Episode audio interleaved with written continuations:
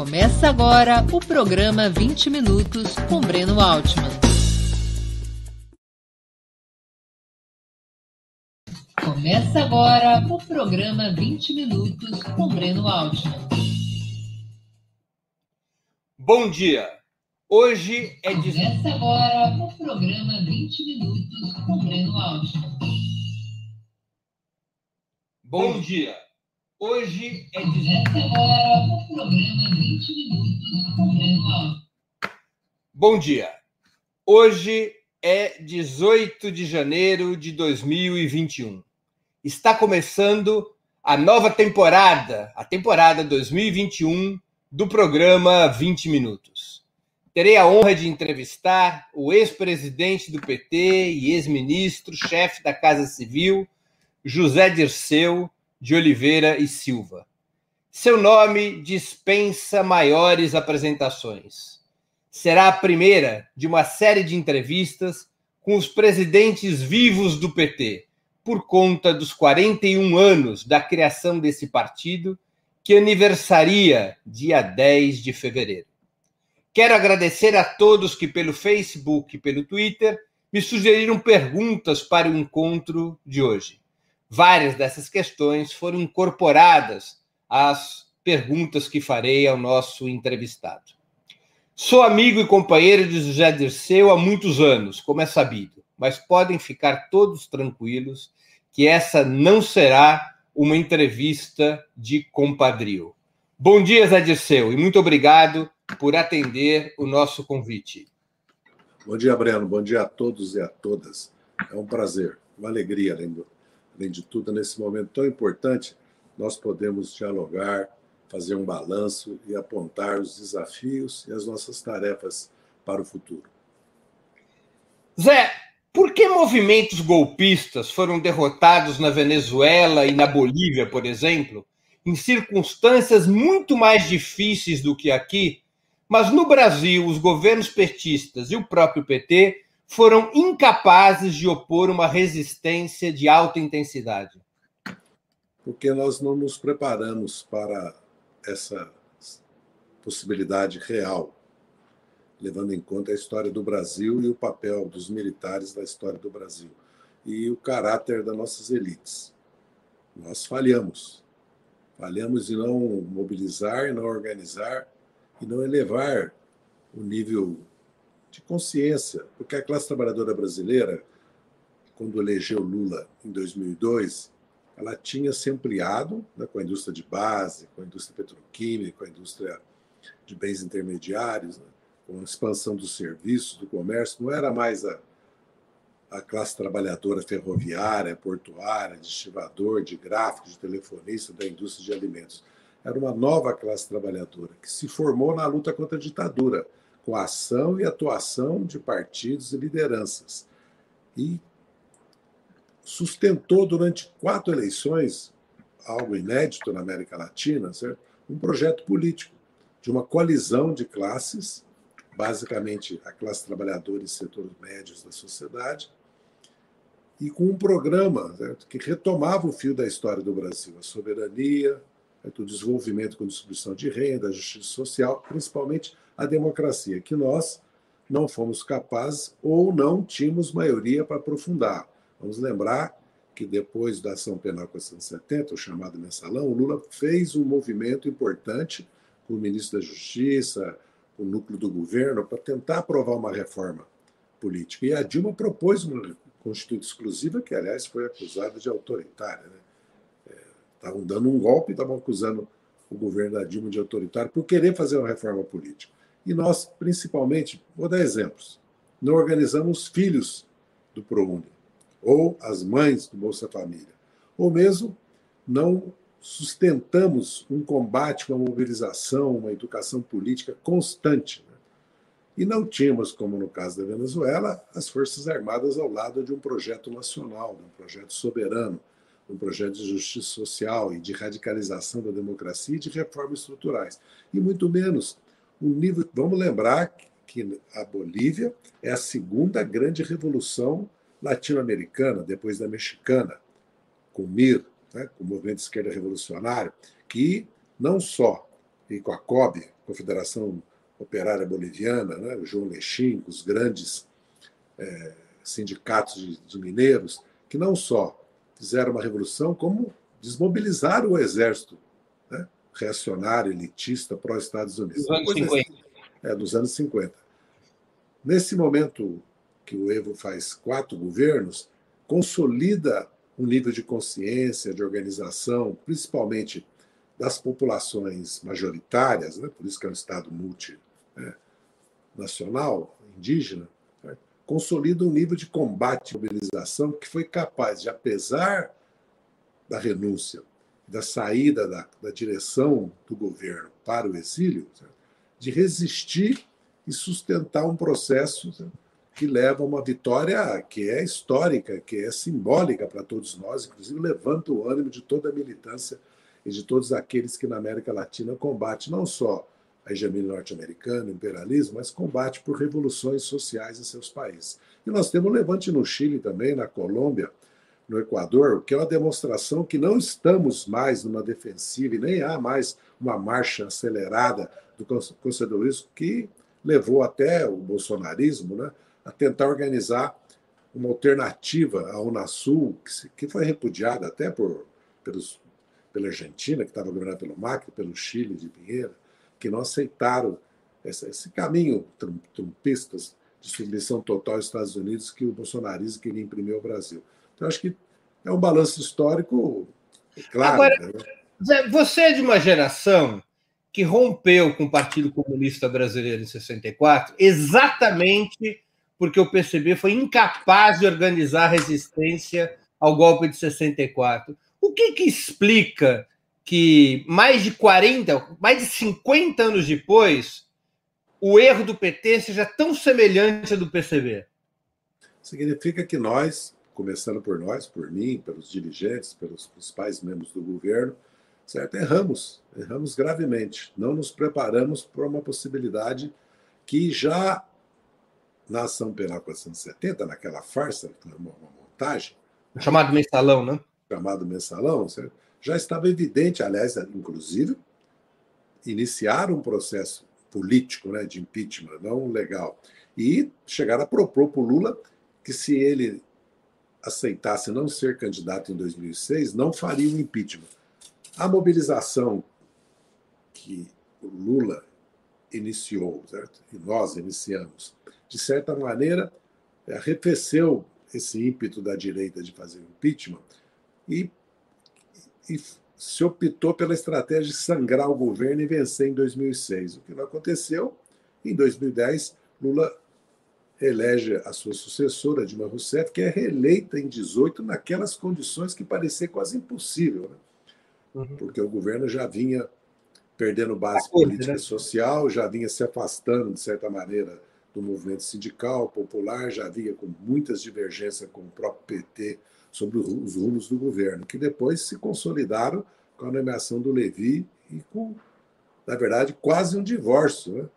É, entre o governo e as suas bases sociais, pelo menos mais mobilizadas, mais conscientes, mais politizadas, que podiam.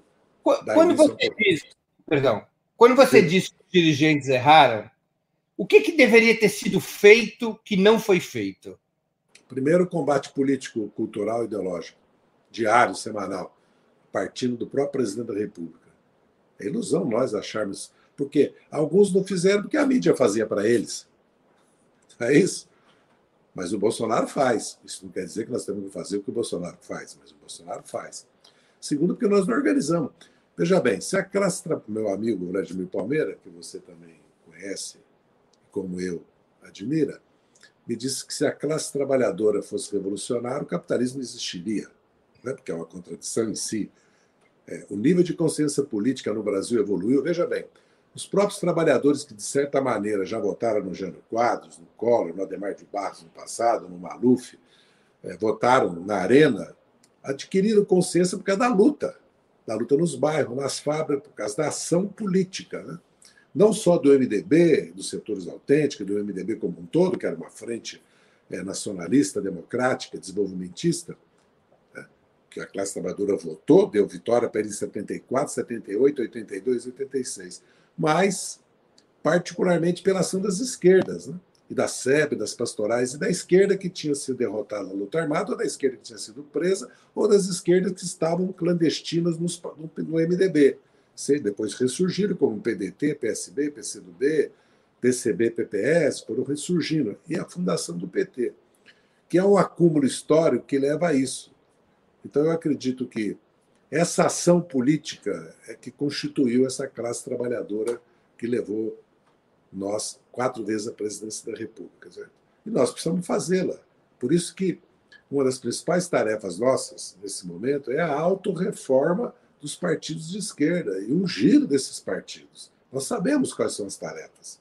Primeiro, a luta sindical e os bairros. Segundo, as redes. Terceiro, a mobilização. Ter como prioridade campanhas. O partido tem que ter campanha semestral, anual, tem que ter foco, objetivo, tem que mobilizar toda a sua militância, todos os instrumentos que nós temos na Frente Brasil Popular, na Frente Povo Sem Medo, e temos inclusive uma oposição, porque oposição existe ao Bolsonaro, inclusive de direita, cada vez maior, né? com um programa econômico continuo, que é um continuismo sem Bolsonaro, vamos dizer assim. Agora, nós das esquerdas temos que nos reconstituir como uma força popular, social, você. Perdão. Não. É, é que vamos aprofundar Não. essas questões mais Vai. adiante. Eu queria entender. Você acha esses erros que você reconhece na direção do PT, em você mesmo, isso foi produto de uma ilusão sobre o compromisso democrático da burguesia brasileira? Não, eu, veja bem. É, vamos lembrar primeiro que nós chegamos no, no governo, e esse é um problema que vai se apresentar, a não ser que mude o Brasil radicalmente nas próximas décadas, ou pelo menos em 22 e 26, sem maioria no parlamento. Esse é um problema gravíssimo. Só pode ser substituído por uma forte mobilização popular, por um nível de consciência política elevado e por um combate permanente. E por que, esse, que não problema, esse problema começa que 10 estados né, com 20 milhões de habitantes, elege 80 deputados. E São Paulo, com 45, elege 70. Quer dizer, nós temos um problema grave, a não proporcionalidade na Câmara e o caráter do Senado. Então, e o sistema político eleitoral partidário. Então, nós vamos sempre ter esse problema. Chegar ao governo sem maioria no parlamento. E mais, veja bem, se nós vamos supor que a gente vença em 2022, qual é a tarefa principal? Limpar o entulho do Bolsonaro, revogar o que ele fez, superar a estagnação econômica e lutar por reformas estruturais. Então, veja bem, você chega no governo, nós chegamos no governo em 2002. O principal problema nosso é fazer o país crescer e combater a pobreza. E, e dar governabilidade, porque nós não temos maioria. Lógico, nós tínhamos que combinar, mas veja bem, as tarefas vão aumentando e o governo vai se consumindo nessas tarefas e vai ficando, que tem que ser tarefa do partido, do movimento social, a mobilização, a organização e o combate político ideológico. De certa maneira, o governo tem responsabilidade? Tem, mas a responsabilidade maior é dos partidos, das esquerdas, né? dos movimentos sociais, porque. Mas, é, mas a experiência da Venezuela e da Bolívia mostra o oposto. Não, não, Breno. O essencial disso foi do Chaves, foi do Evo. Sim, sim, veja bem. Mas nós não podemos comparar esses países com o Brasil. Podemos aprender as lições. Nós não podemos comparar. Porque a Venezuela parte de uma realidade que nós não vivemos, que é um coronel, certo? Que tenta tomar o poder através de um golpe militar, é derrotado, um movimento político de protesto e desgaste do governo o liberta para uma anistia, vence uma eleição e, com o golpe da direita em 2001, é isso, né? 2002. Ele, ele reforma amplamente as Forças Armadas e cria um grau de mobilização e organização popular que garantiu, porque não é verdade que o Maduro se manteve no poder só pelo apoio militar. Sem o apoio popular, o apoio militar teria. As Forças Armadas teriam se dividido, teriam, uma parcela teria sido cooptada, parece como tentaram, pela intervenção externa norte-americana, porque é isso que existe na Venezuela. O que existe na Venezuela é um bloqueio criminoso, uma guerra híbrida de zero comida, zero alimento, zero medicamentos, de bloqueio financeiro, de destruição da infraestrutura do país, da capacidade produtiva do país, de atentados, sabotagem. Não é um problema se a Venezuela tem mais ou menos democracia. Nós estamos assistindo o que nós já vimos em Cuba e vimos em outros países que chegou a guerra e a invasão, como no caso da Líbia e a tentativa na Síria, que foi impedida por causa do apoio do Irã e da Rússia, e da própria China. Então, essa é a realidade. Então, o Brasil é o Brasil. Nós temos que ver, dentro da nossa situação, que nós temos as Forças Armadas que aderiram ao neoliberalismo, que agora se transformaram numa casta, que tem um histórico de golpes, abandonaram totalmente um projeto de desenvolvimento nacional, que, de certa maneira, é um governo militar e, e, obscurantista, fundamentalista religioso, que caminha por um autoritarismo por dentro. Nós estamos assistindo esse projeto das PMs, que, no fundo, é, é a transformação das PMs num instrumento político do Bolsonaro. Fora que ele já capturou a Receita, o Ministério Público, a COAF, até a Polícia Federal, a batalha da. O que eu estou tentando, é, procurando, não tentando, é, demonstrar, é que nós temos que analisar o Brasil e temos que reconhecer que a principal tarefa das esquerdas é sua auto-organização, um giro, um aumento do nível de mobilização, mas nós temos uma pandemia. Esse é o problema. É, uhum. Mas essa é a tarefa. Essa é, é uma tarefa. Não dá para continuar como está e achar que vai haver espontaneamente um. Pode haver até uma explosão social no Brasil, porque com, o desgoverno Bolsonaro? 21, certo? nós já vimos agora como a, pandemia retomou, quantas mortes está custando essa tragédia nacional, uhum. né? e estamos vendo esse espetáculo deprimente, vergonhoso é, da atuação do governo com relação às vacinas, né, nós podemos esperar que haja. Agora, o problema é que nós já tivemos rebeliões, revoltas sem rumo, certo? que só fortalece a direita. É preciso ver onde nós vamos estar. Se nós estaremos é, junto e procurando conduzir essas lutas que vão surgir no país. Porque vão surgir, vamos ver o Amapá. Quando acabou a energia, acabou comida, as perdas eram absurdas das famílias, acabou a mobilidade, o que veio foi a revolta. As ruas foram ocupadas, as barricadas foram levantadas, aconteceram saques. Isso quase aconteceu em Teresina também. Isso nós sabemos. Agora, o problema é: nós estaremos aonde? Essa é a questão. É, Zé, quando você fala a questão, voltando aqui ainda à questão histórica, e logo mais a gente começa a tratar de maneira mais atenta às questões atuais, é, Muita gente critica no PT, além da questão da mobilização popular, não ter tido, ao contrário de outras experiências da América do Sul, não ter tido um projeto para uma política para disputar a hegemonia nas próprias forças armadas, no sistema de justiça, e que isso teria ajudado a criar jacaré no tanque, especialmente em relação ao Ministério Público. Qual a sua opinião? Isso é uma questão muito difícil de tratar, porque é que eu digo. Nós chegamos, conforme você chega no governo, o nível de correlação de força, de consciência política, as condições que você tem, você tem que fazer opções. Se você abrir muitas frentes e buscar muitas batalhas e muitos adversários, você pode fracassar. Foi tomada uma decisão de priorizar o combate à pobreza, a retomada do crescimento, reforma, programas sociais e depois uma tentativa de construir um projeto de desenvolvimento nacional com os bancos públicos, com os fundos das empresas estatais, com uma política de investimento, com a política de exportar tecnologia, capital e serviços, com a ampliação do mercado interno através do aumento do salário mínimo, através dos gastos sociais, através do crédito. Dizer, houve um, construiu-se um desenho, que aliás é a principal foco do ataque da direita, e é o que o Brasil precisa de novo, que o mundo está mostrando, inclusive, né? é o que nós estamos assistindo no mundo. Então, essa é a questão. Se nós travamos a batalha pela disputa da hegemonia nas Forças Armadas e pela disputa do aparato, vamos dizer assim, né? dos, dos aparatos do Estado, não sei se nós tínhamos correlação de força e condições para fazê-lo. De qualquer maneira. Mas país... se não trava essa batalha, cai, né? Não necessariamente, porque você Bem, se você não cair, você faz essas reformas. Pelo menos é o que a experiência histórica está mostrando. O problema é que nós não nos preparamos. Não é que nós não fizemos. O mais grave, na verdade, você não citou que foram os meios de comunicação. Claro. Né? Eu sei que você tem essa opinião também, é, que só foi piorando, né?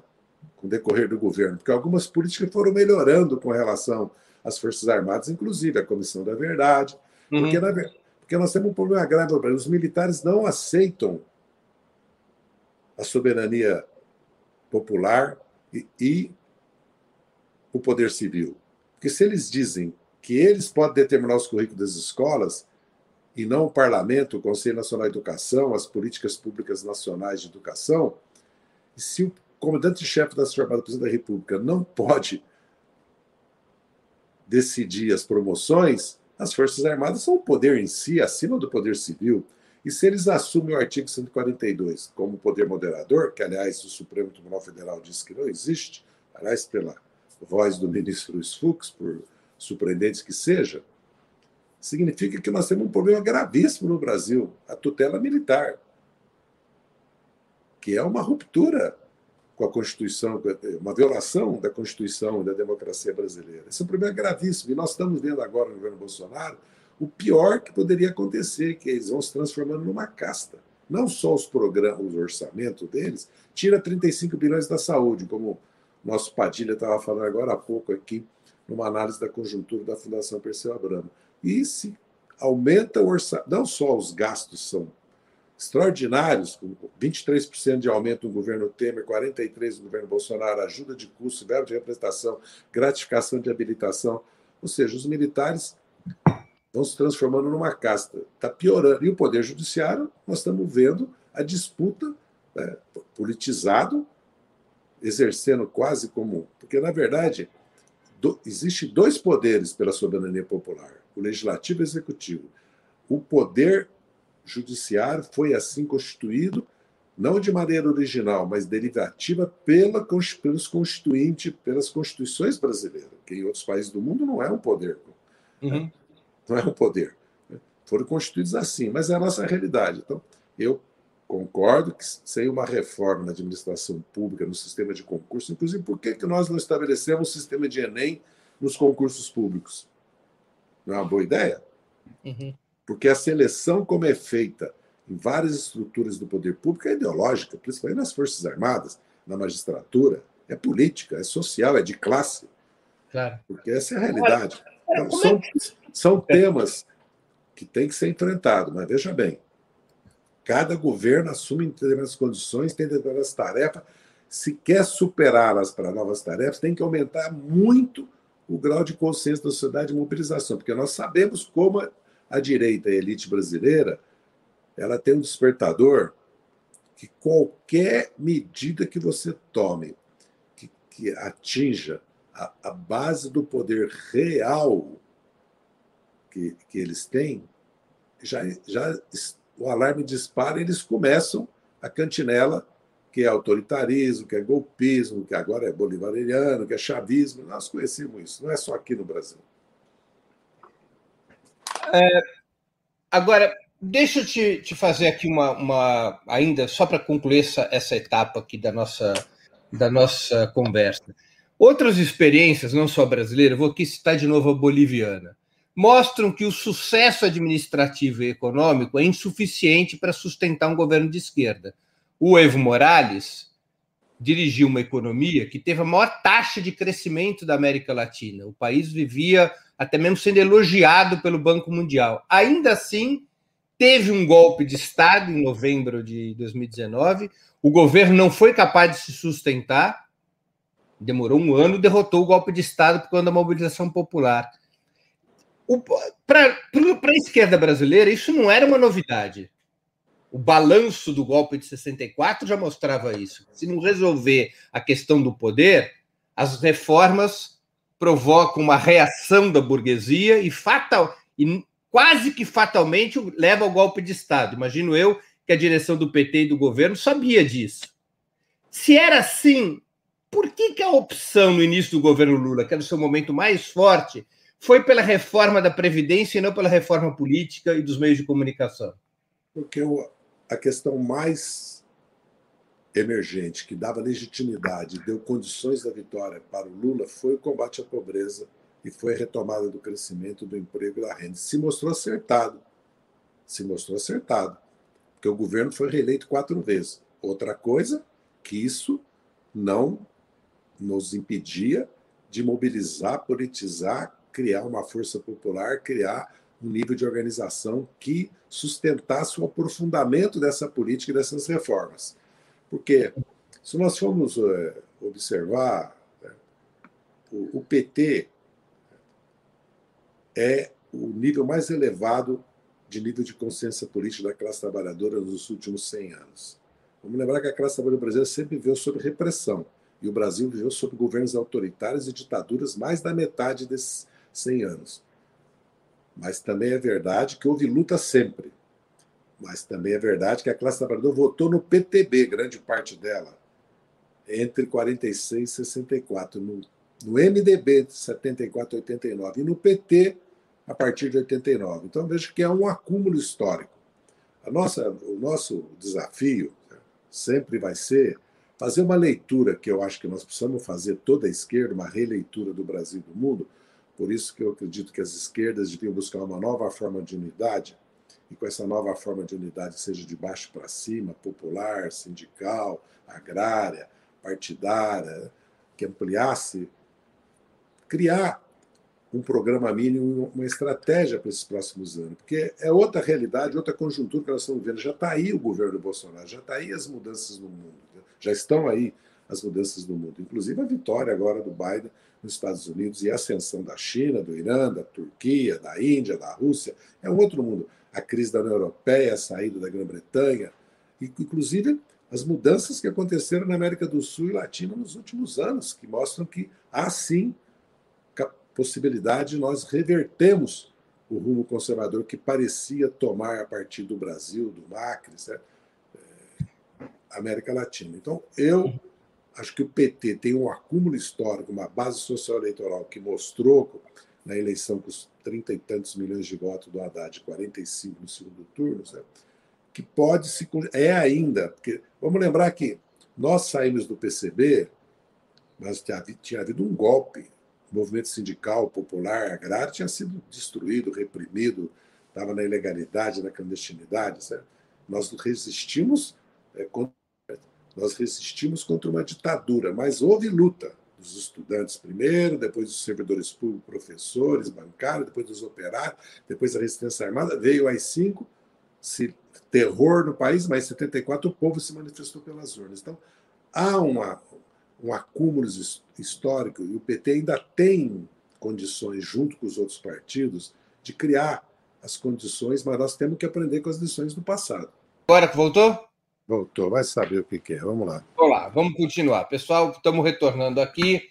Bom, então eu vou voltar uma pergunta histórica, vamos ficar tranquilos, essas coisas acontecem, faz parte, é igual uma guerra, né? Às vezes o fuzil não funciona. A diferença é que na guerra não funciona o fuzil, a gente morre. E aqui a gente pode retomar a entrevista. É, Zé, nos anos 80, as forças mais tradicionais de esquerda propunham uma aliança com a oposição, a chamada oposição liberal burguesa à ditadura. O PT acertou quando decidiu, mesmo às custas de um forte isolamento por anos, boicotar o colégio eleitoral, fazer oposição frontal à nova república, confrontar implacavelmente o governo Sarney e votar contra a Constituição de 88? O PT aceitou a aliança com as forças liberais. Inclusive, a CM subiu no palanque da campanha das diretas. O PT aceitou. E o PT que propôs a campanha das diretas. Uhum. Primeiro. Segundo, o PT que deu caráter popular a ela fazendo o comício, porque as coisas são simbólicas, como agora. A uhum. simbologia é muito importante. A imagem, imagina hoje. Naquela época já era. O PT foi para Pacaembu.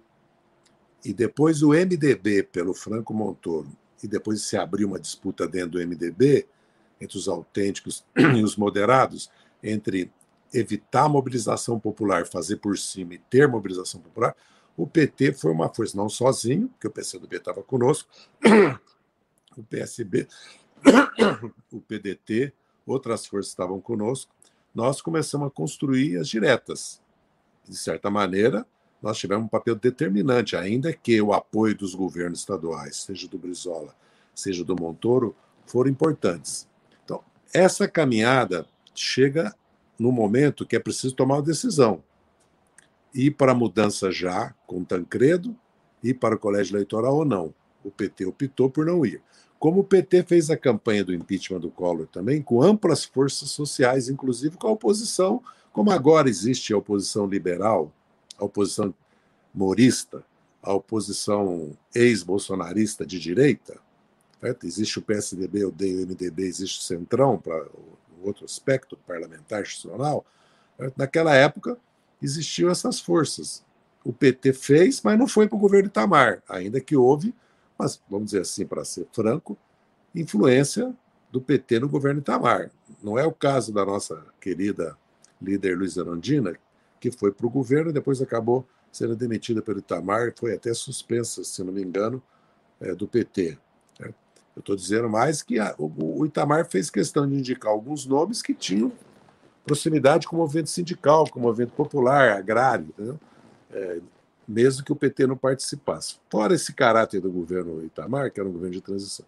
O que nós estamos vivendo hoje tem semelhança e não tem semelhança. Que semelhança tem? Que as forças de direita vão fazer a transição, particularmente agora que fica evidente que, o, que alguns setores começam a desgarrar do bolsonarismo e defender o seu impeachment. É verdade que o principal problema é a pandemia, a vacina, o auxílio emergencial, seria a convocação do Congresso. Na verdade, o Congresso daqui duas semanas estará convocado, porque haverá eleição para as mesas. Certo? O PT, certo? Houve um movimento alguns meses atrás de uma frente ampla antibolsonarista. Passou. Nós, inclusive, praticamente nos opusemos até a movimentos que lideranças importantes que apoiaram o Lula livre e que apoiaram sempre o PT organizaram. Dos três manifestos, dois tinham esse caráter. Nós não fizemos uma frente de esquerda para combater o bolsonarismo, nem uma frente democrática, e estamos agora nessa situação. Fomos para a eleição de 20, de certa maneira optamos por uma política que priorizava, interessa agora se foi correta ou não, de lançamento de candidaturas, de defesa correta do PT e defesa do Lula inocente, né? anula STF, tudo isso que é mais do que correto. Nós vivemos uma conjuntura agora que nós temos que a principal tarefa nossa é tirar o Bolsonaro da frente, no meu entendimento. Se é que o Bolsonaro é tudo que nós falamos e se é que o Brasil está caminhando mesmo para um desmonte do Estado Nacional, para um desmonte do Estado de Bem-Estar Social, para uma tragédia nacional. As forças sociais vão, cada uma, lutar com seus objetivos para além de tirar o Bolsonaro ou não, de manter o Bolsonaro, porque elas oscilam muito conforme muda a conjuntura. O que vai mudar é a mobilização popular, que tem um problema que é a pandemia o papel nosso do PT é ser a vanguarda da luta do fora Bolsonaro. Evidentemente que nós temos que priorizar a luta pela vacinação, pelo auxílio emergencial, né? e em defesa da democracia. Mas é uma questão de vida ou morte para o país, tirar o Bolsonaro da. Ah, virar o Mourão, mas não será um governo igual ao do Bolsonaro não terá as condições de fazer o que o Bolsonaro fez. E quem disse que virá o Mourão? Nós não sabemos como é que vai ser a luta, qual vai ser a correlação de força, qual vai ser o tamanho da crise. Tudo indica que será gravíssima a crise em 2021. Então, acho que o PT está se encontrando, em certa maneira, no mesma situação que na época das diretas e do impeachment do Collor. E aí eu, volto, aí eu volto à pergunta.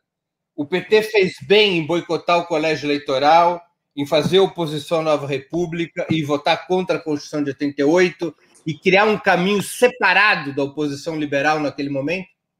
Mas o PT construiu isso depois de atuar com a oposição liberal burguesa. Inclusive, a, Constitu a Constituição de 88, como agora, o Fundep, a derrota do pacote anticrime, a derrota parcial na reforma da Previdência, a paralisação do, da ascensão quase que certa do Bolsonaro para o autoritarismo, dependeu muito da atuação nossa com as forças de centro-direita, com as forças liberais. E defendeu muito do Supremo e do Parlamento.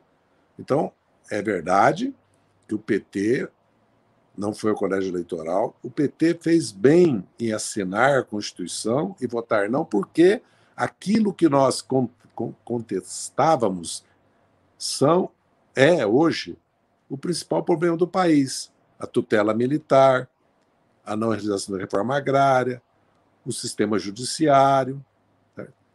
e por aí vai. O PT, quando fala não, faz uma declaração de voto, apesar que assina.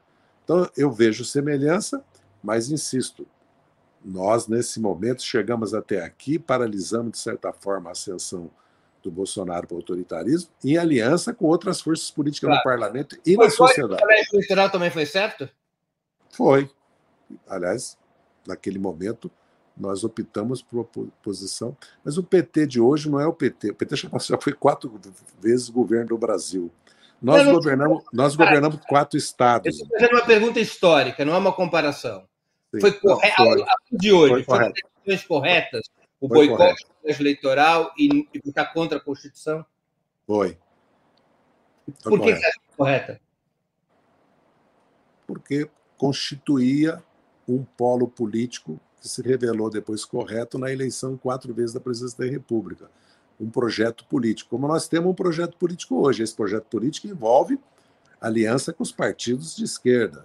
Uhum. Envolve que nós precisamos de apoio dos setores médios da sociedade para governar. Se é que nós temos um projeto para governar em 22 ou em 26. Nós vencemos em 22. Certo? A não uhum. ser que haja um outro projeto. Se é esse o projeto, eu digo, a atuação que o PT vai para chegar já, adotou uhum. ao apoiar o bloco para derrotar a candidatura do Arthur Lira, certo? na Câmara, certo? e a nossa postura de fortalecer a ação conjunta com os partidos de esquerda, em aliança com a oposição não de esquerda no parlamento, para mudar o rumo do combate à pandemia, para mudar o rumo da, do, do governo nesse momento nas questões fundamentais do país, como foi o Fundep, está correta. Isso não significa que nós vamos apoiar um candidato de centro-direita para presidente da República, pelo contrário. Vamos chegar lá. Deixa, deixa eu fazer aqui uma organização para a gente poder aprofundar esse tema. À luz da experiência daqueles anos derradeiros da luta contra a ditadura que a gente estava conversando agora, e também da situação política atual, qual que você acha que é a melhor tática? Você já se referiu a esse assunto. Frente ampla, buscando uma coalizão com a oposição de direita contra Bolsonaro, ou frente de esquerda, com um claro programa de ruptura com o neofascismo e o neoliberalismo? Como é que você se posiciona neste debate? Frente de esquerda para organizar uma frente democrática anti-Bolsonaro. Já defendi isso há seis meses atrás, certo? Explica melhor para nós o seu ponto de vista. Você tem que se aliar com todos os setores da sociedade que se opõem ao bolsonarismo. Porque então Bolsonaro não é neofascista, Bolsonaro não vai dar um golpe, Bolsonaro não tem tutela militar, Bolsonaro não está destruindo o país. Porque se está, a principal tarefa é tirar o Bolsonaro. A questão de nós termos um programa de reforma estrutural, de uma revolução social, como eu digo, uma reforma tributária, porque o principal problema do Brasil é a hegemonia do capital financeiro bancário e é a concentração de riqueza e de renda. Para reverter isso, precisa ter um governo com base popular capaz de fazer reforma bancária, tributária e política no país. Não precisa mudar o caráter do Estado brasileiro e político. Todas as questões que nós já discutimos aqui. Essa é uma tarefa do PT. Nem sei se o PCdoB, o PSB o PDT apoiarão. Acredito que sim. Agora, não é uma tarefa das forças liberais, nem das forças centristas. Elas querem a continuidade eu acredito, viu, Breno, e todos os que estão acompanhando, que as. Veja bem, hoje a bandeira antirracista, do meio ambiente, de defesa da igualdade da mulher, né, da luta contra, contra o racismo, como já disse, mais a educação pública e o SUS começam a ser uma bandeira da própria oposição liberal, inclusive da, da, das organizações Globo e da mídia. Eles sabem que o Brasil não pode continuar como está. Não há como o Brasil crescer com esse modelo do Guedes. Já não deu certo na América do Sul, o mundo está indo para outro rumo.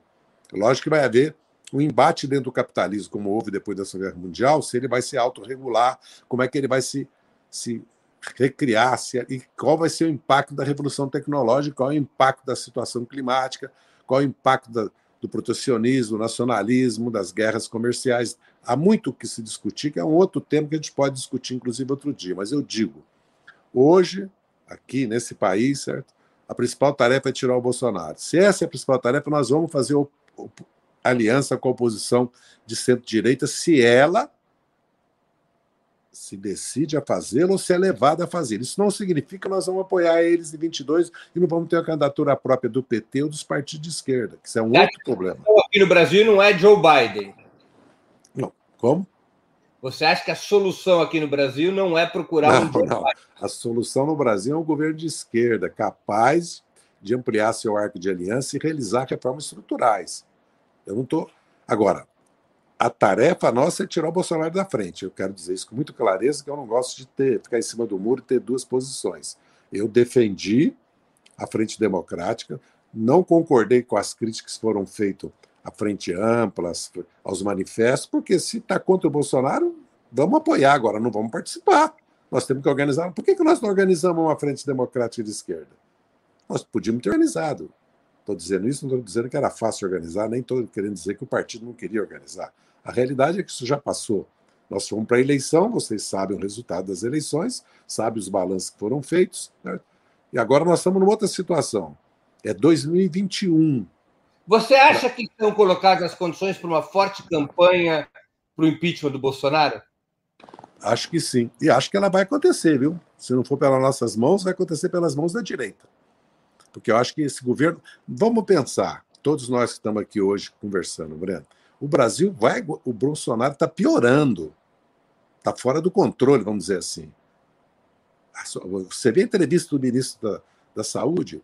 Quando o Huck chama panelaço, quando o Dória fala o que falou, quando o Aires Brito escreve o artigo que escreveu hoje, quer dizer, começa a haver um movimento que fica claro, pode ser que com temor de uma alternativa de esquerda, com temor de uma, uma presença popular que dê outro rumo ao país, essas forças recuem. Mas o clima político mudou e algo está se movendo no país. O problema é fazer esse debate, essa discussão com serenidade, tranquilidade e adotar uma posição.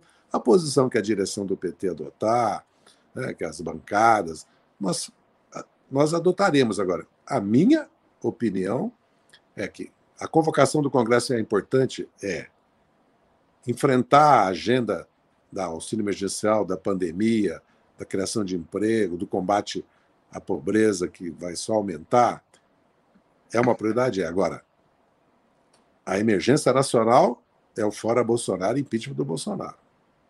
É minha opinião. Posso estar enganado, estou aguardando. A posição do PT é clara, o PT já aprovou fora Bolsonaro impeachment. E acredito que o PT fez bem até agora, como está atuando na Câmara dos Deputados e no Senado, procurando evitar o pior. Evidentemente, quando nós conseguimos a derrota do Fundep, mostra que é possível sim. Agora, quero chamar a atenção. A agenda da direita não será uma agenda só das reformas neoliberais. Eles não têm como não sustentar que o país precisa de uma outra política científica educacional e de manter o SUS e ampliar e consolidar o SUS. O problema é o teto de gasto, a regra de ouro, as reformas privatizantes, o grupo esse que é hegemônico hoje, que quer impulsionar isso. Inclusive tem esse manifesto ridículo, de, acho que da CNI, não sei, dizendo que a solução agora é aprofundar as reformas neoliberais. Quer dizer, é, esse é o problema nosso. Nós convivemos né, com uma elite, certo? De uma dualidade que tende a preservar seu status quo e seus privilégios. Por isso que nós não devemos confiar nela e dar a ela, achar que ela fará certo? o que o Brasil precisa, que é superar Bolsonaro. Nós temos que nos propor a isso e sermos direção nesse sentido. Evidentemente, quando eu falo nós, eu estou falando das esquerdas. Eu não falo em nome do PT, nem da direção, é, não sou, sou só um filiado. Né? Nada mais que um filiado e um militante, me sinto muito bem assim. Agora, para dar minha opinião, que eu tenho direito como cidadão, essa é a minha opinião. Bem franca e bem sincera, como sempre. Você não tem o receio que se repita o cenário de 92, quando o afastamento do Collor e a posse do Itamar permitindo a reorganização da direita sob a batuta do PSDB, como previra Leonel Brizola? Eu me lembro que o Brizola foi contra a campanha do impeachment, dizendo isso vai entregar, vai dar chance da direita se reorganizar sob o comando do PSDB. Você não tem medo que aconteça a mesma coisa? Não, o Brizola, na verdade, temia mais o elemento militar. Né? Ele, ele considerava que a queda do a quebra do preceito constitucional, certo? do mandato de quatro anos, é, retirando o Collor, ab abriria um precedente gravíssimo da história do Brasil. Cheguei a conversar com ele muitas vezes sobre isso. Risco sempre tem, né, Breno? É um risco que nós vamos correr. Agora, o problema é o seguinte: nós não estamos em 92. Nós estamos, é, é óbvio, né? Desculpe, mas é, nós estamos em 2021. E o PT de hoje, as forças de esquerda de hoje, certo?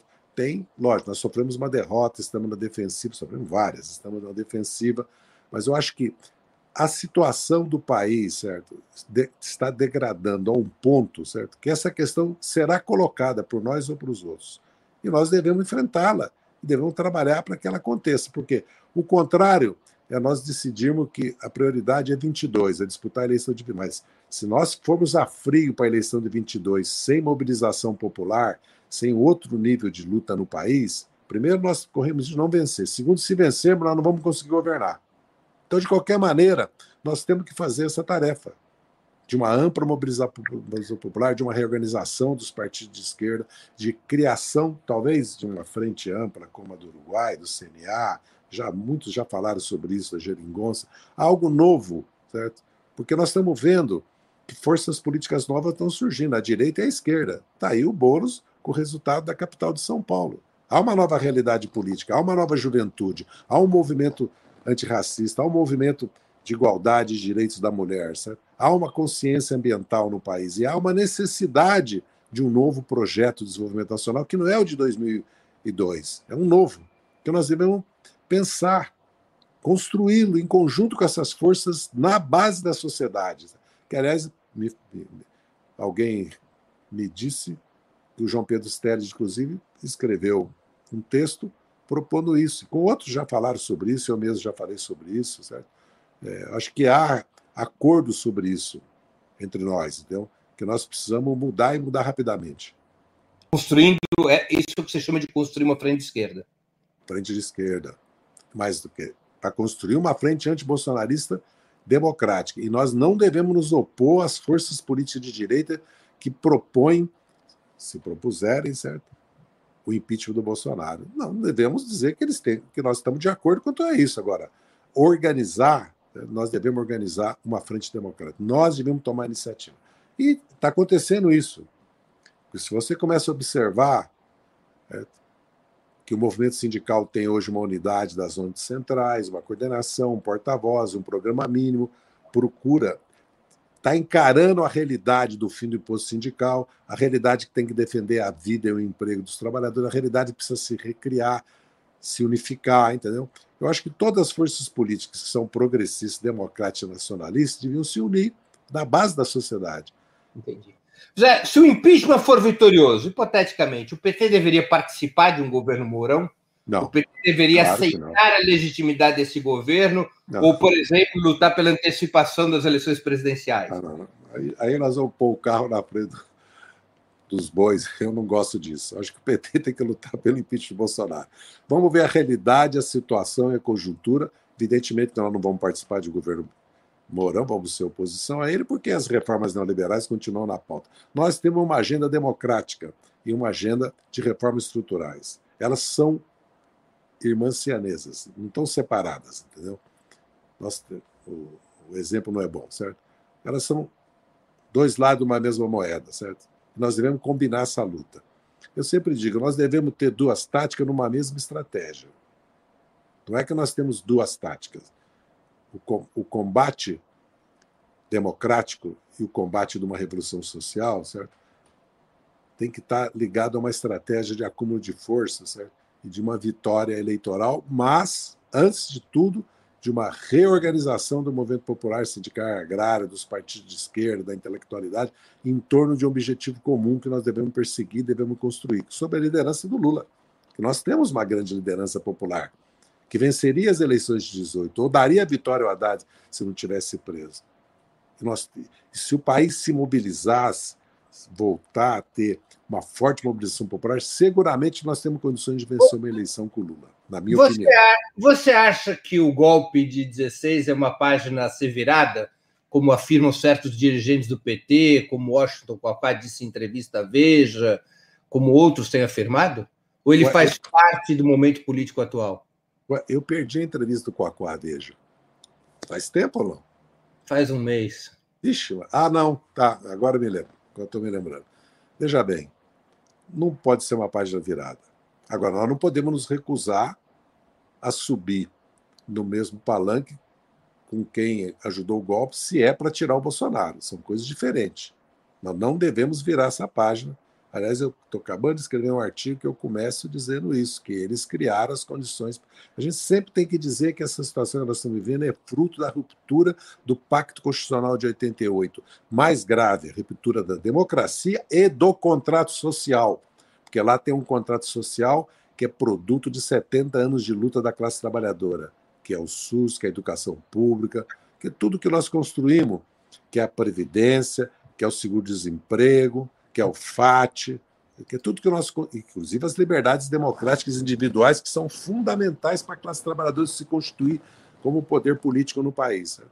Essa é a minha visão, Breno. Nós devemos falar as coisas com clareza, discutir. Eu sei que há muitas críticas e duras críticas a nós que defendemos a participação no bloco para derrotar o Arthur Lira das redes na base do nosso partido. Mas nós devemos enfrentar essas críticas, discutir, debater, então, ouvir, certo? debater, certo? porque se nós não discutimos com clareza, com transparência e não colocamos nossas posições abertamente, certo?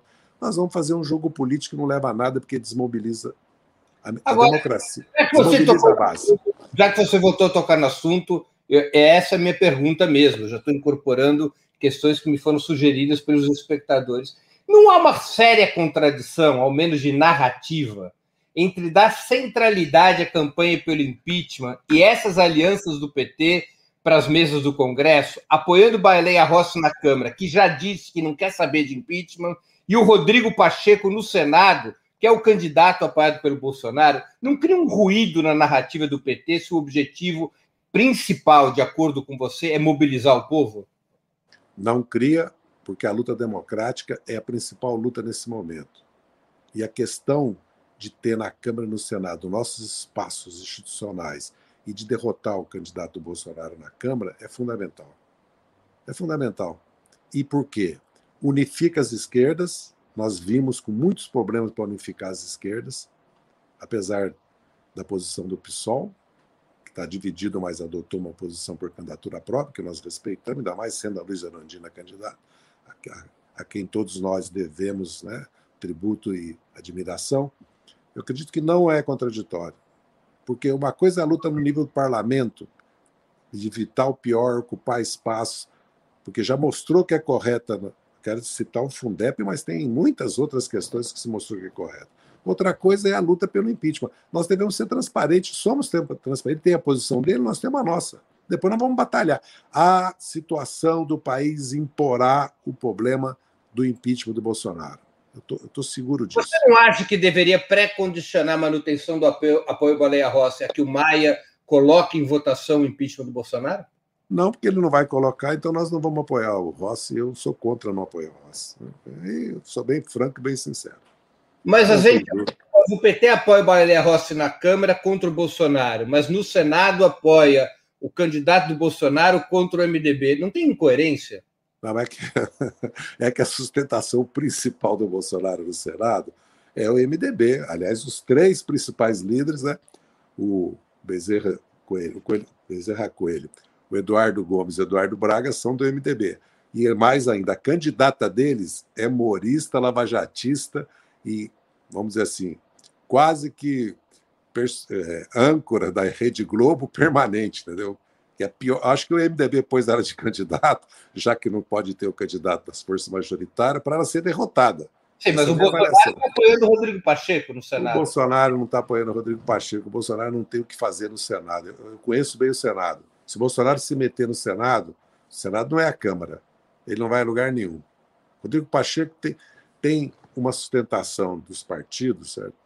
que vai viabilizar. Nós perdemos espaço parlamentar na última eleição da mesa, institucional, que é muito importante. Não é só isso, mas é muito importante porque, porque nós não podemos ficar esquizofrênicos. Nas Assembleias Legislativas e nas câmaras municipais, nós participamos das mesas, os nossos governos elegem presidentes. Agora nós tivemos que eleger, estamos tentando eleger em alguns estados, presidentes para impedir a, de, a, vitória do bolsonarismo, já que o PP virou o bolsonarismo abertamente, nós estamos lutando nos estados que governamos para eleger mesas que permitam que o nosso governo realize seus programas. Não são mesas com presidentes de esquerda do PT, são mesas com presidentes de partidos de centro-direita, mas com uma maioria que vai sustentar o nosso governo. Essa é a correlação de força e a realidade. Isso significa que nós vamos nós estamos condenados a isso e não podemos mobilizar, lutar, ter um programa mais amplo que a questão democrática? Não.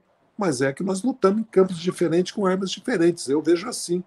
Né? E lógico que eu digo com autoridade, porque eu fui deputado estadual uma vez, não quis ser mais, fui deputado estadual uma vez me candidatei a governador. Certo?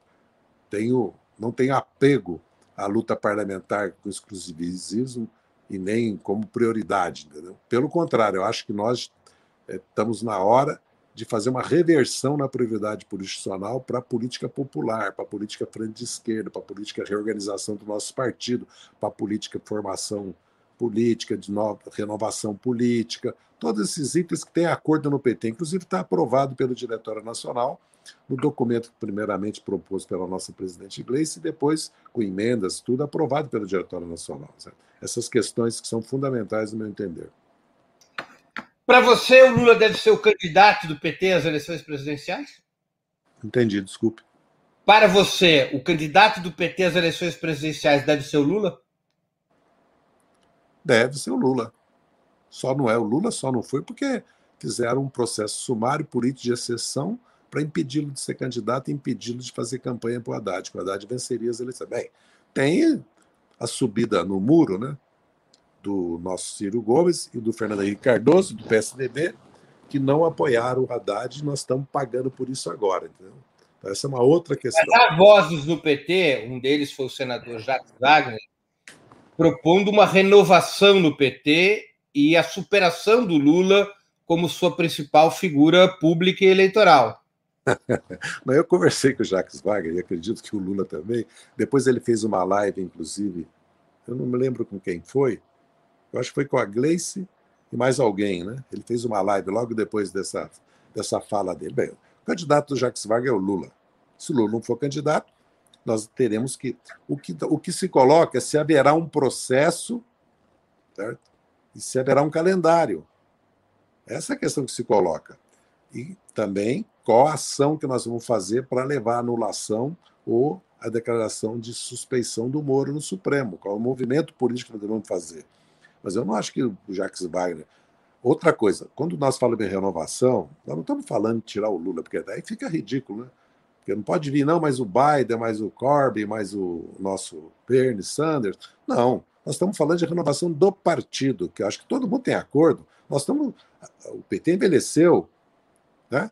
Nós estamos vendo a juventude eleger vereadores no PT, homens e mulheres, com uma agenda nova, renovada, né? uma pauta que não pode ser só essa, certo?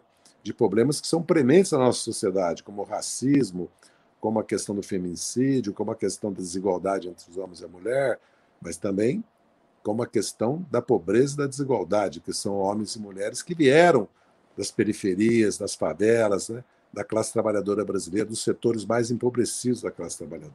Então, eu acredito que quem será, em primeiro lugar, depende de uma decisão judicial que nós vamos lutar lá para que libere o Lula e o Lula seja o candidato.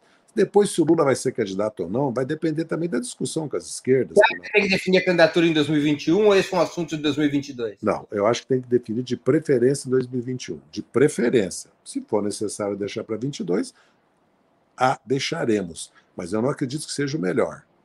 Porque, lógico que com, com o agravamento da crise do governo Bolsonaro, com a crise do país, com esse desgaste que ele está sofrendo, com o desgarramento de vários setores do bolsonarismo que já aconteceu e agora do apoio ao governo, é evidente que vai se colocar a questão de candidatura. Primeiro, nós devemos discutir com o PSB, com o PCdoB, com o PDT, com o PSOL, com os outros partidos, PCB, todos, a Unidade Popular, PSTU, todos que, com o movimento sindical, popular, agrário, com o MST, com a CUT, com o CTB, com o GT, com todas as forças, forças sindicais, devemos discutir procurar atrair para um debate sobre isso, entendeu? E procurar construir uma candidatura única, ou, se nós tivermos que marchar. Porque, vou dizer com bastante franqueza, Breno, uma coisa que eu não tenho falado muito. Primeiro, nós temos que ter diálogo com todas as forças de esquerda, mesmo que tenha a candidatura do Ciro, uma candidatura do Lula, outra do PT, e uma candidatura aí, vamos supor, aí do, do Boulos, do PSB, do PCdoB, não sabe, ainda não sabemos. Certo? Nós devemos manter o diálogo e um, um acordo comum de como virar para o primeiro para o segundo turno. Espero que haja uma candidatura só, no máximo duas. Senão nós corremos o risco de ir para o segundo turno uma força de centro-direita contra o Bolsonaro. Veja bem. Segundo, Você acha que é certo que o Bolsonaro estará no segundo turno sem impeachment? É improvável que ele não esteja, mas a minha avaliação é que ele não ganha o segundo turno. Sim, mas ele passará para o segundo turno. É mais provável. É mais provável. Né? E a segunda vaga no segundo turno será disputada entre quem, na tua análise? Entre a centro-direita liberal antibolsonarista mais do continuismo das reformas, não sei como é que ela vai se apresentar. Eu acho que ela vai apresentar um programa social, ela não vai apresentar só um programa de reformas, como ela tem. Eu acho, mas não sei. E as forças de esquerda, ou Ciro, um candidato do PT, ou Ciro, candidato do PT, PSB, PCdoB, ou Ciro, um candidato do PT e o Boulos, ou Ciro, candidato do PT e um candidato de outras forças de esquerda, então, não sei. Pode ser. Agora, nós devemos também ter um diálogo. É garantido o PT no segundo turno, então. É mais provável que o PT esteja, mas não está garantido, Breno. Eu não acredito que é fácil chegar a 23%, 24% de voto, não. Se o Ciro sai, se o Bolo sai, se o Ciro sai, se o Flávio Dino sai, dependendo de quem vai ser o nome da centro-direita. Porque qual é a minha avaliação?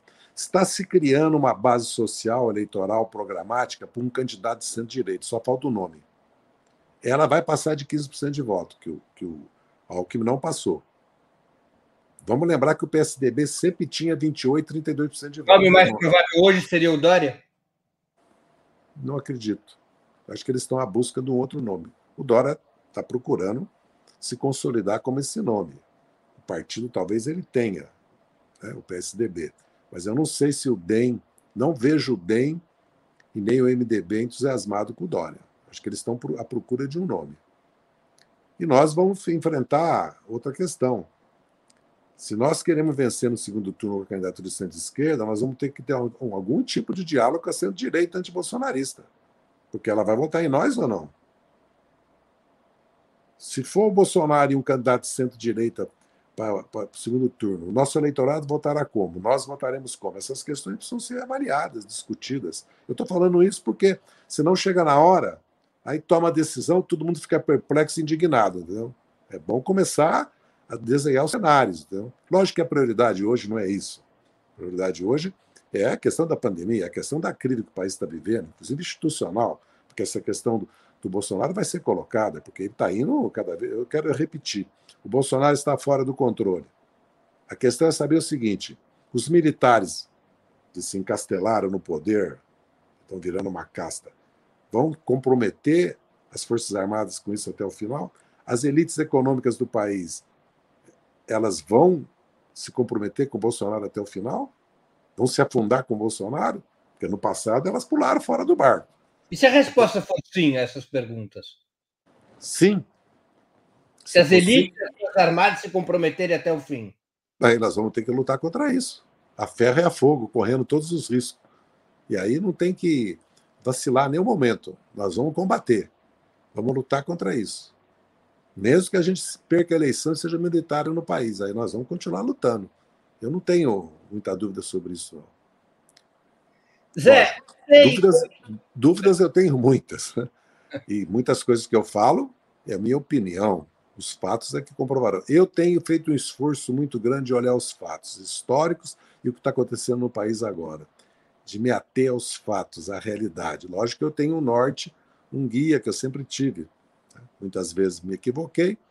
É, quando propus, por exemplo, campanha de voto nulo em 66, acho que foi um erro nosso das esquerdas que propuseram.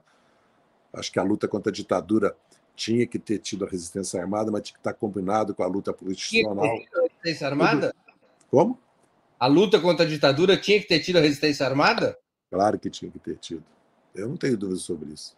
Não como nós a fizemos, porque nós abandonamos a luta institucional, não só pela repressão, pelo ataque a nós frontal, mas havia luta, havia a frente ampla, havia os candidatos do, dos partidos do MDB, do MDB já dentro, com os partidos de esquerda, deputado, tudo. Havia muitos espaços para lutar no movimento sindical, para em várias frentes. Essa é, uma, mas, mas, mas são...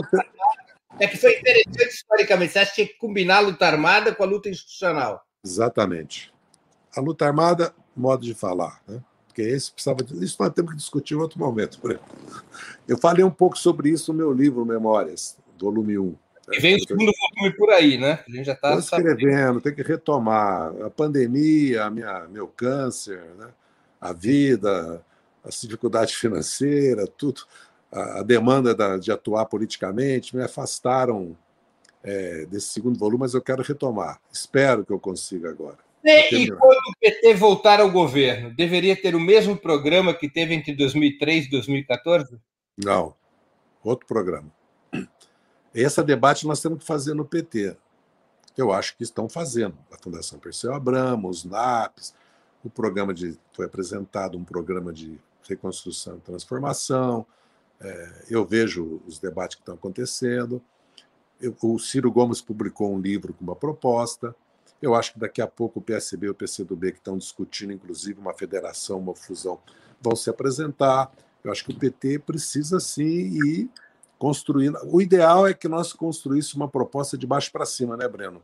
Mobilizando. Porque tem um problema: nós temos que envolver a militância, os diretórios municipais em campanhas, em debates, em discussões. O PT precisa entrar na era digital, precisa consultar os filiados pela, pela internet precisa criar um debate amplo, democrático, que envolva toda a militância, toda a militância popular, sindical, agrária, intelectualidade, academia, como tem sido feito. Há esforços, há iniciativa, porque quando a gente critica, nós estamos querendo dizer que não hajam petistas lutando nos bairros, na periferia, que não haja petistas fazendo esforço nas redes, que a direção do partido não esteja fazendo. Além do que, a militância petista, nas consultas que teve, poucas ao longo da história do partido, se mostrou é, muito inteligente, né? Ela derrotou o parlamentarismo em favor do presidencialismo em 93 e escolheu a candidatura da Luísa Erundina contra a duplinha da Ruda Sampaio em 88. Exatamente.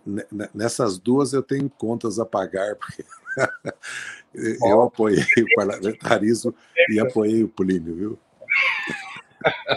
Você vê que qual é a diferença fundamental do programa que o PT deveria ter se voltar ao governo com o programa que teve entre 2003 e 2014? A diferença é a revolução social que nós temos que pregar no país, que é a reforma tributária, a reforma do sistema bancário financeiro, é a reforma política. E é um projeto para o país no mundo, uma visão do Brasil no mundo hoje. Porque nós vamos ter que mudar a mobilidade urbana. Com convocação de constituinte? Tenho dúvidas, Breno, sinceramente, viu? E meus companheiros e minhas companheiras, todos que estão nos ouvindo, todas. Tenho dúvidas.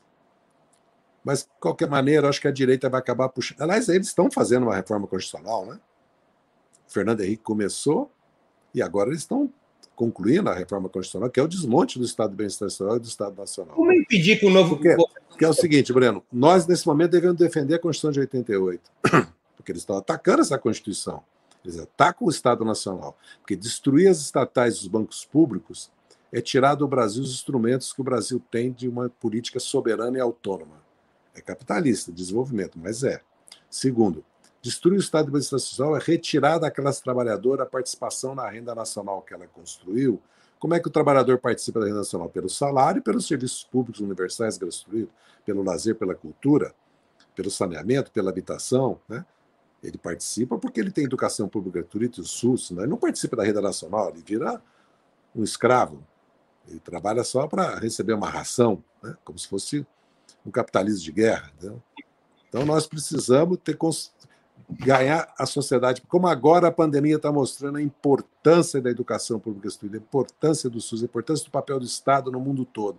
Nós devemos fazer um debate de um novo modelo de desenvolvimento que vai envolver a questão ambiental, a questão energética e a questão do alimento, do fim do agrotóxico, fim da agricultura predatória, fortalecimento da agricultura orgânica, familiar, uma nova concepção de empresa, uma nova concepção de mobilidade urbana, uma nova, o carro elétrico está vindo, uma nova concepção de controle da devastação que nós estamos fazendo na natureza. Estou falando isso, viu, Breno? Porque não vai bastar só um projeto de crescimento. Se for o crescimento do mesmo jeito que está havendo, não vai interessar para a juventude. Não vai interessar hoje no, no Brasil. Não tem apelo. Nós temos que pensar um novo modelo de crescimento que vai envolver o debate sobre o capitalismo, que vai envolver o debate sobre o capitalismo, sobre o lucro. Porque, no fundo, a pandemia está mostrando que quando o lucro predomina, vem a vida humana sendo ceifada. Porque quando predominou o lucro dos comerciantes em Manaus, mesmo dos ambulantes pobres, olha o que nós estamos vendo. Nem vai ter, porque agora o lockdown é total. Nem vai haver comércio ambulante, nem vai haver funcionamento dos serviços, mas também milhares de vidas serão ceifadas. É, você está propondo um programa mais radical do que no período anterior. Como impedir que um novo governo do PT tenha o mesmo, mesmo destino do governo da Dilma Rousseff, derrubado por um golpe de Estado? É.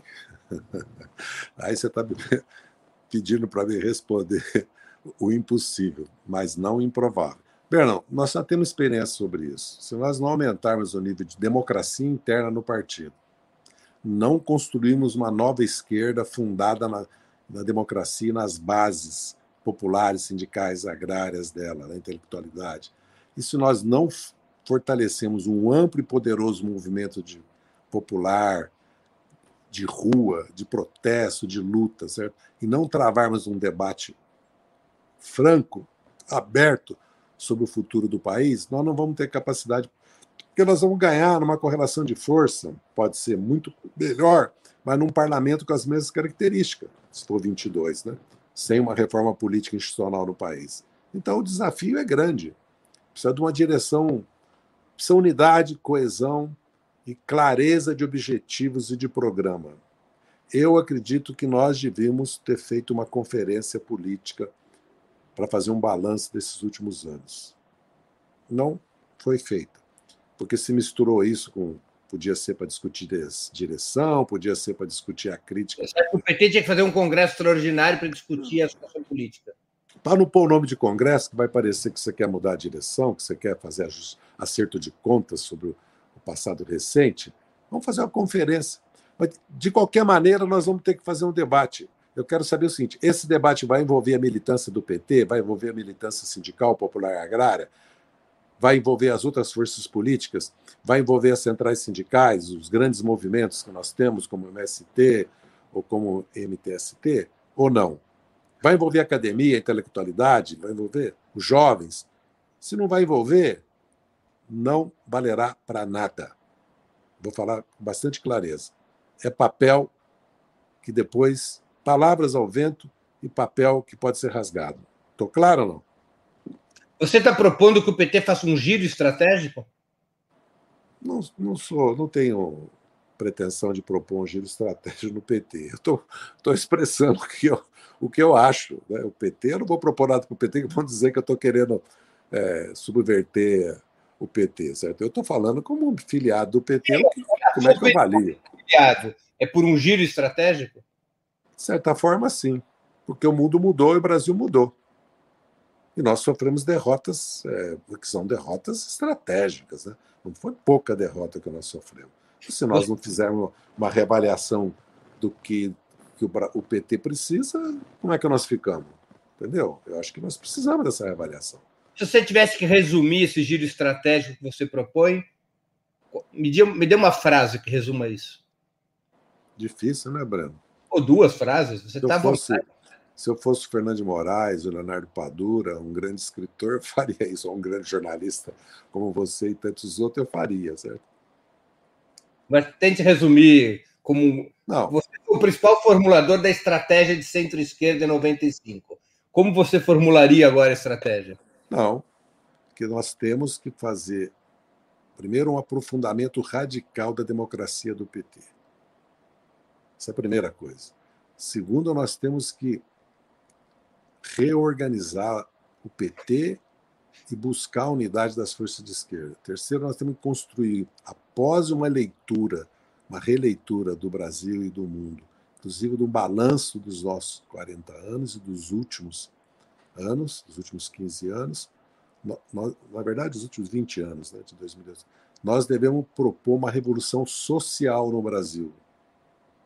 Uma revolução democrática, institucional, e uma distribuição radical da renda e da riqueza do país para viabilizar um projeto de desenvolvimento do PT, a nova inserção do Brasil no mundo e um novo projeto de desenvolvimento que leve em conta as realidades atuais, as demandas atuais do século XXI, que está aí o carro elétrico, está aí a questão climática, ambiental, está aí.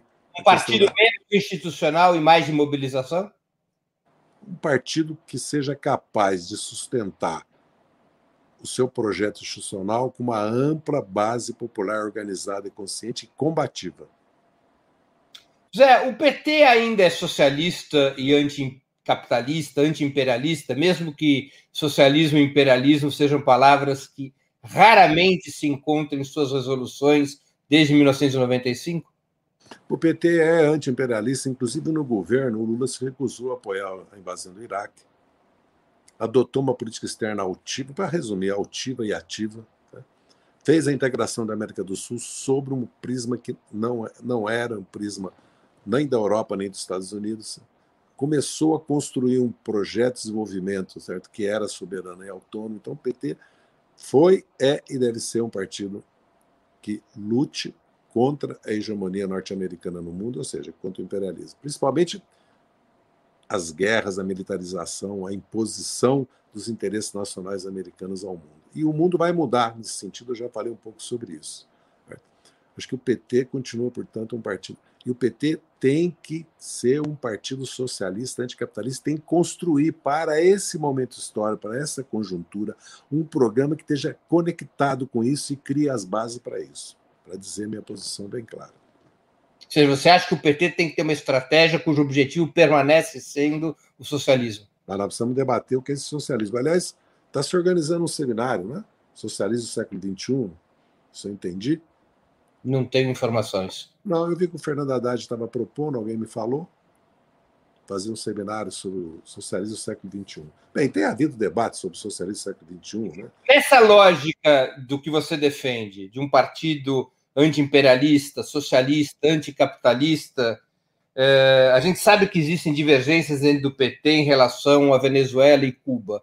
Qual é a sua opinião em relação à posição que o PT deve ter em relação a essas experiências?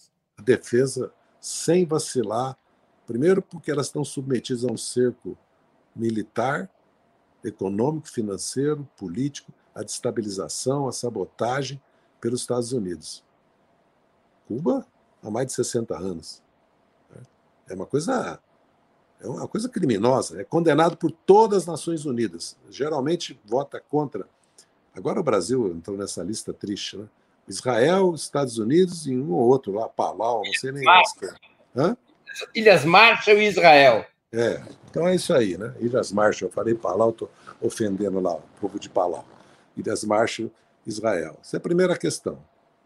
Segundo, nós devemos, não devemos aceitar essa caracterização que tem uma ditadura na Venezuela, né? Porque, que migrou 3 milhões de pessoas. Qual é o país que suporta o cerco econômico, financeiro, um país que suporta o nível de sabotagem, de agressão. O que aconteceu com a Síria? Qualquer país. Fora que um terço da população de vários países da América Central migraram para os Estados Unidos, e ninguém coloca isso. Fora que no México nós temos mexicanos, tem estados no México a metade da população migraram. Fora que existe um problema de migração mundial, independente do sistema político econômico de cada país. Evidentemente que a principal causa da migração da Venezuela não foi o governo Chávez, não foram as medidas que ele adotou, foi a guerra híbrida instaurada contra a Venezuela, que só agravou, e a queda do preço do petróleo, que só que é uma coisa brutal para a Venezuela. Aí fala, não, mas a Venezuela importa 75% dos alimentos. A Grã-Bretanha importa 75% dos alimentos também, é um dos países mais desenvolvidos do mundo. Calma aí.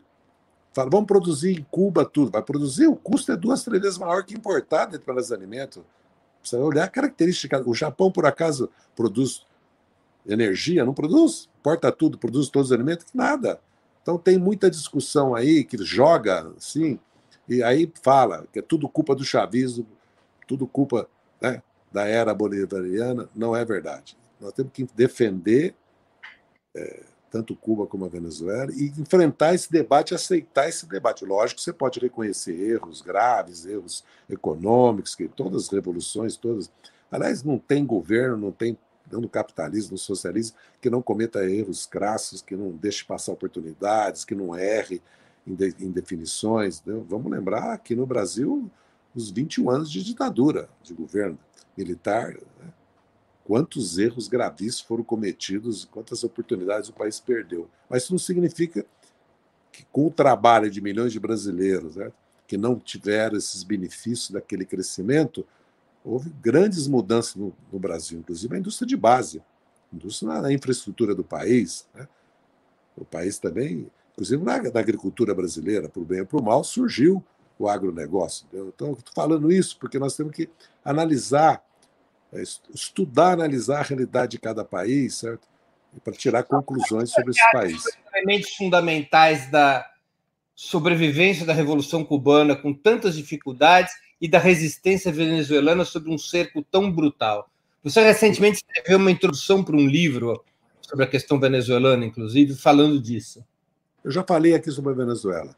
Sem a mobilização, o apoio popular, produto da poderosa distribuição de renda, pela primeira vez na história da Venezuela, primeira vez, a renda do petróleo não, petróleo não ficou exclusivamente com as elites e com o capital externo o Chaves se apropriou legitimamente, legalmente, constitucionalmente dessa renda e transformou em emprego, casa, comida, esgoto, escola, educação, saúde para o povo venezuelano. Ninguém vai apagar essa realidade.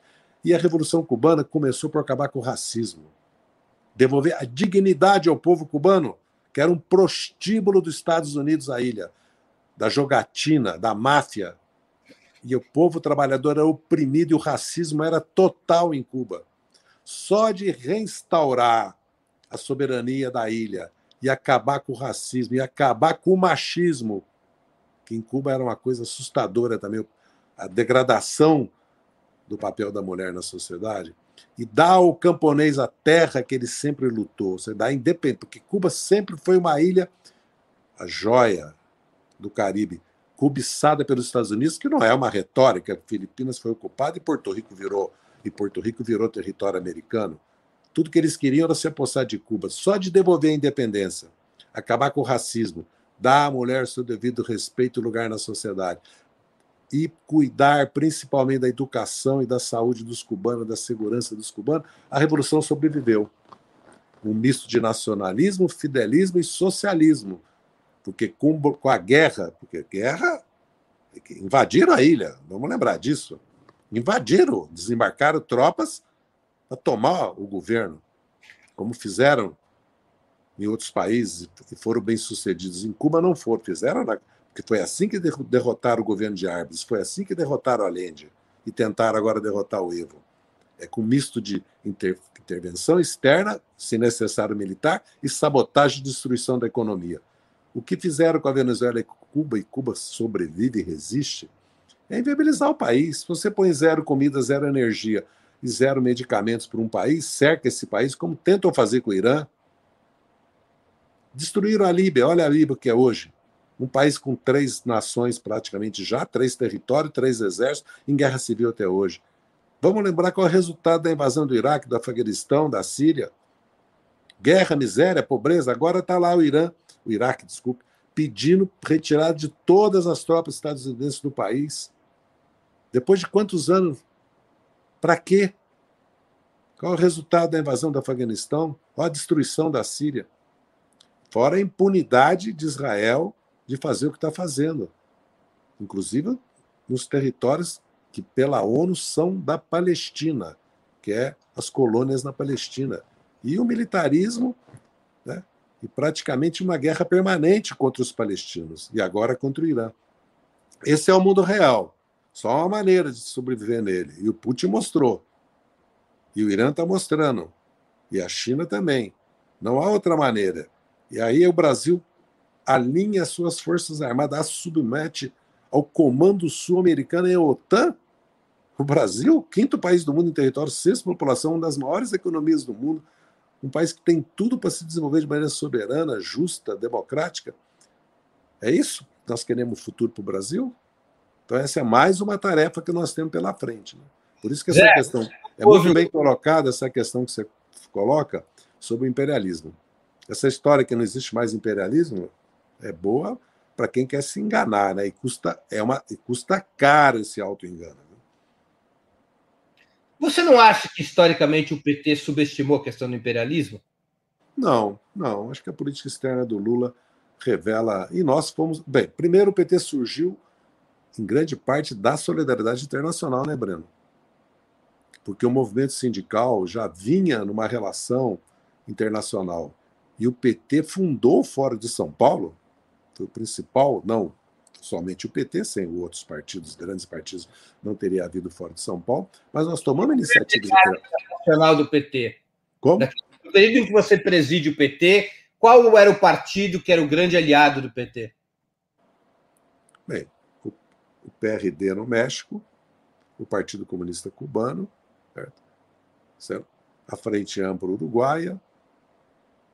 Aqui diz que esses eram os, os principais, depois a Frente Sandinista, depois a Frente Farabundo Martí, que governaram, governam e governaram esses países. Né? Acho que o PT, o Fora de São Paulo, se estruturou em torno desses partidos. Né? Outros partidos participaram, outras forças políticas da Colômbia, do Panamá, da República Dominicana, o PRD. Desses Você, partidos. numa introdução a um livro recém-lançado sobre a experiência venezuelana, relembrou uma frase tua de 2002. Em 2002, o Chaves sofre um golpe de Estado. Você, perguntado por um jornalista, se não me engano, da Folha de São Paulo, responde algo que foi bombasticamente aproveitado pela direita. A frase tua foi: se eu fosse venezuelano, pegaria em armas para defender o governo de Hugo Chávez. Você se arrepende dessa frase? Você repetiria essa frase hoje, caso Maduro estivesse diante de uma outra situação de golpe de Estado? Eu falei essa frase naquele momento e não me arrependo. Agora, hoje a situação é outra. Maduro está sobre uma intervenção militar norte-americana, sobre um bloqueio econômico financeiro, inclusive humanitário. E agora deu uma lição para o mundo. Apesar de tudo que o governo Bolsonaro fez contra a Venezuela, tudo, porque na verdade praticamente apoiou a tese da intervenção externa, só foi paralisado pela falta absoluta de condições do Brasil de fazer. Vamos lembrar sempre que o Brasil mandou tropas para a República Dominicana. Nós temos essa vergonha histórica, né? Uhum. Mandamos jovens brasileiros e íamos mandar para a Guerra da Coreia.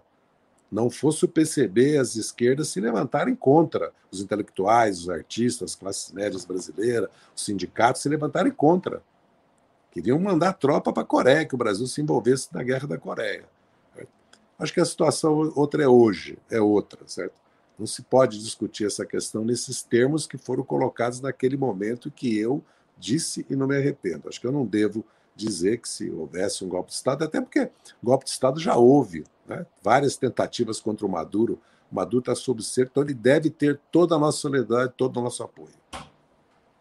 A última pergunta, Zé Dirceu muitas outras poderiam ser feitas. Até peço desculpas aos nossos espectadores e espectadoras, que dessa vez eu não pude ler as perguntas apresentadas. Nós tivemos aí aquele momento de interrupção técnica. De toda maneira, queria agradecer a todos que mandaram perguntas. Eu, de alguma maneira, fui tentando incorporar essas questões nas perguntas que eu apresentei ao nosso entrevistado. Agradeço muito a quem expôs perguntas, especialmente a quem contribuiu com o Superchat. A última pergunta.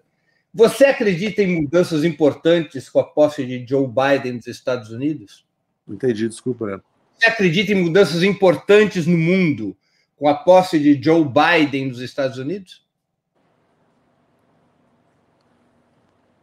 Veja bem, Breno, se nós levarmos em conta o que era o Trump, acredito que haverá mudanças que são importantes para o mundo. Se ele volta ao acordo de clima, certo?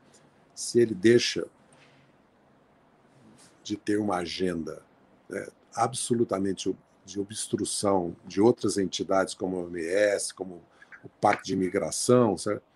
É, se ele muda de atitude com relação à questão da China, que nós a conferir, porque pode ser que ele mantenha é, a agenda do Trump, que eu acho que é uma necessidade da economia norte-americana, certo? Porque é evidente que a China caminha para uma hegemonia tecnológica né? e econômica. Militar é outra questão. Né?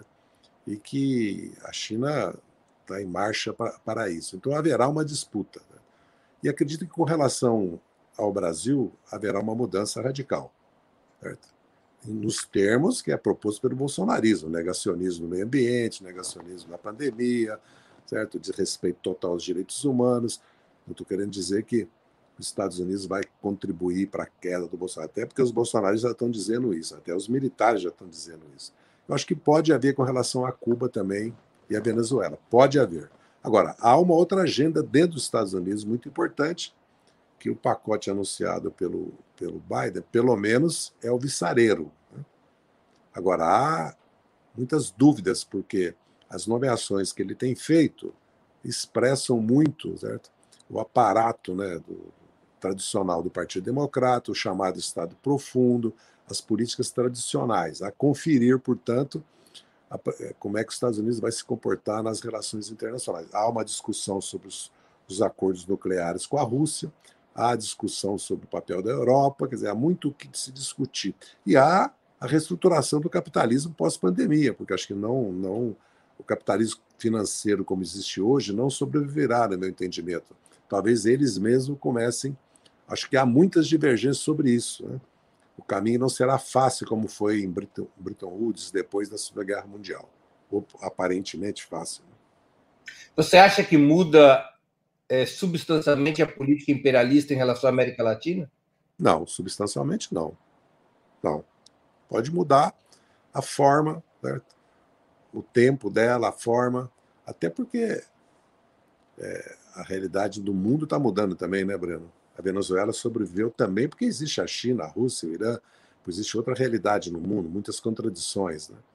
Não é só porque resistiu, na minha opinião. O que você espera para os próximos meses para a América Latina e para o Brasil? Só para encerrarmos aqui a entrevista. Encerrar mesmo, porque eu também já estou aqui agoniado com a minha agenda.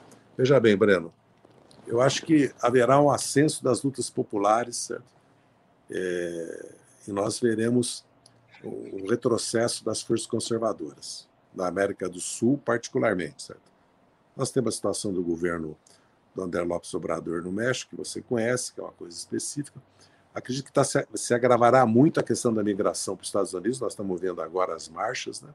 Esse é um grande tema que parece que o, o Biden vai enfrentar já, legalizando 11 milhões de imigrantes. Vamos ver como é que isso vai caminhar. É, não, a América Central não continuará por muito tempo como está, porque eu acho que está se agravando muito a situação da América Central. Entendeu? E na América do Sul, acredito que nós vamos avançar, nossa, as forças democráticas, progressistas de esquerda. Como já mostrou a eleição municipal no Uruguai, o plebiscito no Chile, a eleição na Bolívia, a vitória na Argentina. Vamos ver agora, conferir o Equador, a Colômbia. E também a situação da Venezuela, que evidentemente que o Maduro teve uma vitória. Né? Não é à toa que a União Europeia retirou, se eu entendi, né, o apoio ao, ao Guaidó como presidente né, de mentira da República Bolivariana Venezuelana. Embora ele tenha sido convidado para a posse do Joe Biden. Não, isso é, os americanos. Mas vamos ver até onde vai essa política deles com relação à Venezuela. E o povo brasileiro entrará em cena? Eu acredito que sim. Eu não acredito que o nosso povo não luta. Isso não, tem, não tem precedente histórico. Nosso povo sempre lutou. Inclusive, mesmo em silêncio, foi nas urnas em 74, derrotou a ditadura. Derrotou a ditadura nas urnas em 66 em Minas, no Rio. Não parou de lutar. Lutou, a geração de 68 lutou. Depois, na 75, a partir de 75, a reconstrução da Uni. Depois vieram a luta da caristia, a SEB, as pastorais nas grandes periferias. Depois vieram as grandes greves veio a anistia. Na década de 80, nós lutamos nas diretas, lutamos pelo impeachment do Collor, lutamos oito anos contra o governo Fernando Henrique Cardoso, grandes greves, grandes lutas contra as privatizações, dívida externa, marcha para Brasília. acho que nós sempre lutamos e haverá luta nesse país. Não há ima imaginar que um governo adota a política que está adotando, certo?